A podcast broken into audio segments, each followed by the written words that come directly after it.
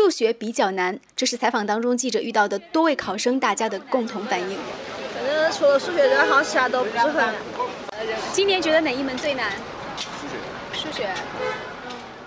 二零一五年高考湖北省数学卷被网友戏称为连题目都看不懂的史上最难高考的试卷。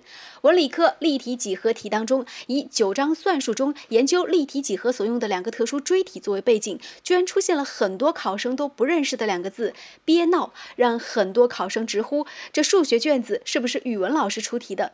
针对这一情况，记者还采访了二中考点门前一位数学老师陈老师，谈到今年的数学卷子，他坦言偏难。我就是说，数学它现在考的就是越来越注重应用，一个一个题目糅合了很多知识点，应该可以说是在知识的交汇点处出题目。比方说有一个一个小题考察了数列，还柯西不等式，再还有考察了集合。冲压条件这个命题四种命题里面，就说一个小题就是有三四个章节的知识糅合在一起的，应该来说是有点难嘛。尤其最后三道大题，有的题目就有三五百字，还考察学生的综合理解能力。有的小孩可能一看到这些题目这么长，就就心里面慌了，就跳跳跳，不停的跳。一道题一般的十十二三分，哎，大题都一般十二分或十三分。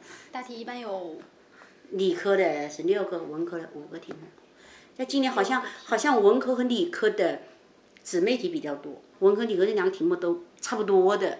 可能文科稍微略低一点，甚至有文科理科题目一模一样，但是对文科来说，文科学生来说肯定就难了一点。资料显示，二零一五年湖北省最后一次自主命题湖北数学卷难度系数大约是控制在零点四七，这也是二零一一年高考改革以来最难的一次。对此呢，不少家长倒是比较淡定，他们说数学做不完是很正常的，要难就大家一起难，孩子没事儿别哭。